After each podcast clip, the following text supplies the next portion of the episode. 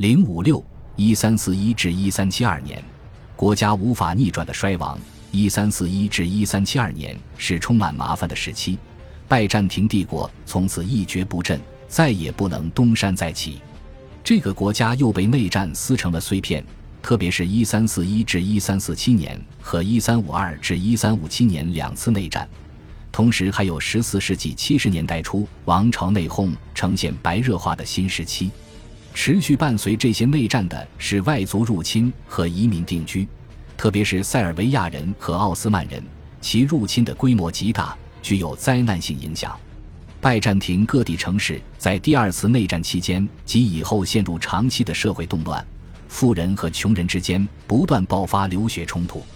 同时，由于拜占庭帝国晚期出现的最后一次宗教争端，社会也被分裂了。这个争端就是静默派运动。其结果对哲学和神学思想的进一步发展产生决定性的影响。最后，大自然本身似乎也在这些年头来添乱，与拜占庭人作对，先后发生多次严重地震，产生灾难性的后果。普遍的悲惨状况又因为一千三百四十七年爆发的鼠疫传染病而加剧。所有这些因素都使得一三四一至一三七二年这个时期演变成严重的衰败时期。这个国家能够苟延残喘，挺过十四世纪四十至五十年代，真是个奇迹。随着十四世纪岁月的流逝，拜占庭君主的主要目标越来越局限于设法保卫君士坦丁堡、塞萨洛尼基和莫利亚地区这几块领地。这个时期各种麻烦的核心问题是领导层内部长期的争斗，它严重瓦解帝国政府，为外敌入侵提供了方便。它本质上是帕里奥利格王朝与坎塔库镇努斯家族之间长期的斗争，大体上分为一三四一至一三四七年、一三四七至一三五四年和一三五四至一三五七年三个阶段。这个螺旋式的衰变过程始于一千三百四十一年，安德洛尼库斯三世的儿子和继承人约翰五世在其父亲去世时刚刚十岁，因此需要建立一个摄政会议。其成员包括约翰的母亲萨福伊的安娜、坎塔库镇努斯和牧首约翰十四世卡莱卡斯。因三百四十一年夏天，麻烦出现了。野心勃勃的卡莱卡斯联合海军司令阿莱克修斯阿波卡库斯，说服皇后相信坎塔库镇努斯密谋推翻安娜和幼弟约翰五世，并阴谋建立自己的王朝统治。同年九月。当坎塔库镇努斯外出道色雷斯期间，卡莱卡斯便宣布自己为摄政王，并发动对坎塔库镇努斯的家人和拥趸的暴力攻击。到十月份，安娜下令解除坎塔库镇努斯的军职。坎塔库镇努斯声称保护和维系幼弟约翰五世的权利，在季吉莫地霍接受山呼万岁，自立为帝。从而开启了一直持续到一三四七年二月二日的第二次内战。这次内战具有灾难性的后果，因为交战双方都最大限度地使用外国雇佣军。坎塔库镇努斯雇佣的是塞尔维亚人和土耳其人，而摄政王一方主要依赖土耳其人。在整个内战期间，坎塔库镇努斯的土耳其雇佣军主要来自阿伊丁酋长乌木尔。然而，到因三百四十五年，他又与奥斯曼苏丹奥尔汗结成紧密联姻，于次年将亲生女弟奥多拉嫁给这位苏丹。这场战争持续了五年，史色雷斯和马其顿农村遭到彻底的蹂躏和破坏，外国雇佣军经常参与内战，最终各自为捞取自己的扩张利益而战。在整个危机期间，斯蒂芬杜山直到因三百五十五年去世为止。主要利用拜占庭帝国内乱之机，将塞尔维亚国家扩张为微型帝国，其范围包括马其顿大部分地区和希腊北部大片土地。最终，坎塔库镇努斯于1347年2月初胜利进入君士坦丁堡，与安娜达成和解。根据协议，他和约翰五世将作为共治皇帝一起统治，而后者在未来十年内属于地位更低的共治皇帝。这种关系在同年五月末得到确定。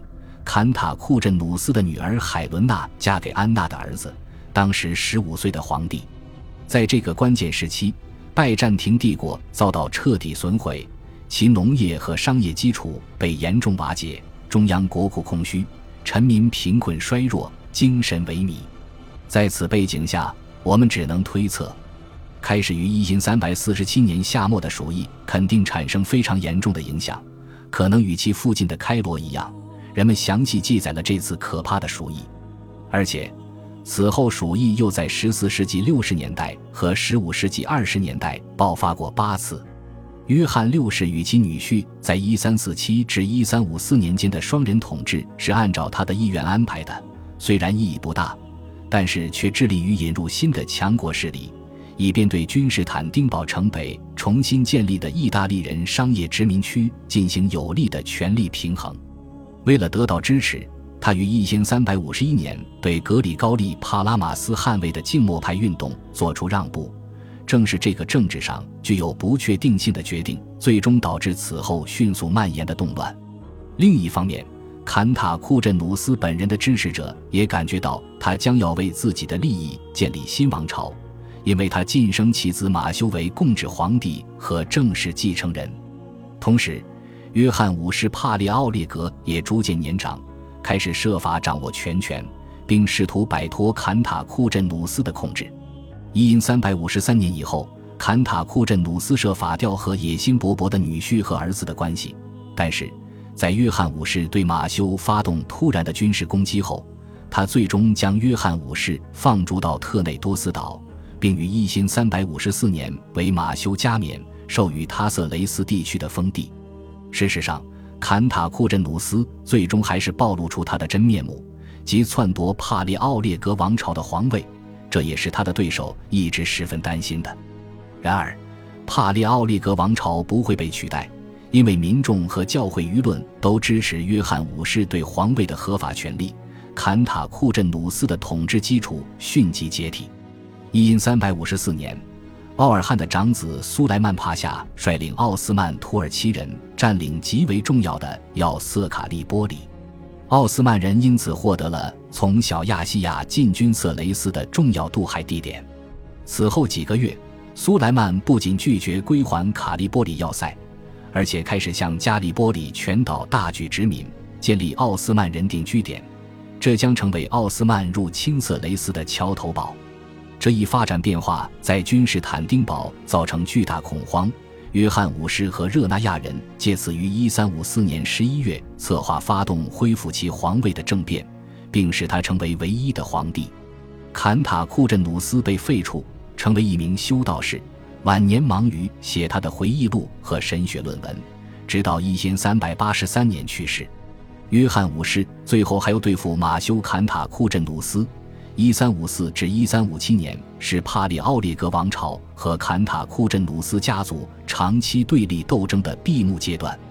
马修始终得到其姐夫奥尔汉的军事支援，而苏莱曼在卡利波里要塞同样得到支持。这场争斗在一三三百五十六年夏天达到高潮。随着马修被俘，其进攻君士坦丁堡的计划宣告破产。他宣布放弃其头衔，并随后撤退到莫利亚。内战方告结束。这样，约翰五世在其二十五岁时，最终确立起自己作为安德洛尼库斯三世合法继承人的地位。正如上面提到的，苏莱曼帕夏在一千三百五十四年春季向色雷斯的进军，迈出了土耳其向东南欧扩张的第一步。到他于一千三百五十七年去世时。所有人都清楚地看到，土耳其人正在从背后包围君士坦丁堡的道路上快步前进。梅里查河上游和中游支流地区尽数落入土耳其人的手中，重要的北方要塞基及莫蒂霍和亚德里亚堡也都进入其攻击范围。在被占领的土地上，村庄都被改作各级军事将领的军事采邑，有些事实上成为土耳其农田。来自安纳托利亚的殖民者移居到这块新的幸运之地。奥尔汉成为实行统治的奥斯曼在位苏丹，他对这次初步向欧洲扩张的行动究竟给了多大支持，我们不得而知。他本人似乎对此没有积极的参与。一三五七至一三五九年间暂时的安定阶段后，罗姆地区的土耳其指挥官继续其抢劫袭击活动。他们于1361年11月占领季季莫地霍。这些袭击活动在14世纪60年代不断加强，但是奥尔汉的继承人穆拉德一世没有采取任何指向帝国心腹地带的攻击。他在统治的头十年里，只是彻底征服了安纳托利亚地区。菲利普·波利斯位于贝尔格莱德前往君士坦丁堡的公路途中，当时是保加利亚人主要的前线边防要塞。该城于一因三百六十三年或者一因三百六十四年被攻占。最终，亚德里亚堡可能于一因三百六十九年被占领。我们不能详细描述约翰五世对这些挫折所做的反应。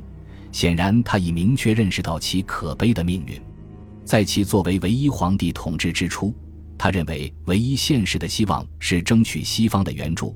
从他于一千三百五十五年请求教宗英诺森四世提供舰船和军事支援就可以看出这一点。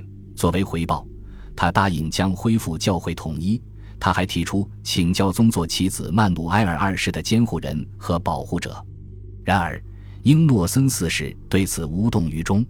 十年后，约翰五世又将希望寄托在其表兄萨伏伊的阿马德奥六世身上。后者计划发动一次古代风格的十字军远征，扬言通过救助拜占庭帝国来收复圣地。阿马德奥确实于1366年6月从威尼斯航海东进，并从奥斯曼人手中夺回卡利波里。1367年4月到6月初，约翰五世和阿马德奥在君士坦丁堡秘密策划各种各样可能的计策，包括召开大公会议，以便恢复两大教会的统一。约翰五世还将亲自前往罗马，正式宣布皈依天主教信仰。当阿马德奥带着拜占庭使节回到意大利，向教宗乌尔班五世提交这一提议时，遭到后者的拒绝，因为他认为这毫无用处。但他还是欢迎皇帝的来访，可能是伤感于亚德里亚堡的陷落，约翰五世没了脾气，顺从地接受邀请，并于1369年10月17日在罗马的圣治医院宣布皈依天主教信仰。三天后。他又在圣彼得大教堂台阶上公开举行庄严的服从仪式，没有任何其他拜占庭皇帝曾经如此屈辱地屈服于教宗。这个继承事实也表明，约翰五世对于其帝国的命运感到绝望的程度。他在罗马又待了五个月，并在威尼斯待了一年，于一千三百七十一年秋天返回君士坦丁堡。在此期间，他没有从西方得到任何援助。巴尔干半岛的形势进一步恶化，在这关键时期，斯蒂芬杜山的帝国的后辈，主要是控制着普里莱普、斯科普里和奥赫里德附近地区的乌卡辛王，以及以塞尔以南地区为基地的其兄弟乔万乌格雷萨。他们试图在亚德里亚堡附近组织军队，抵抗土耳其人的进攻。一三七一年九月二十六日，大约在约翰五世重返首都前一个月。塞尔维亚军队在梅里查河附近科诺门正面阻击土耳其军队，惨遭全军覆灭。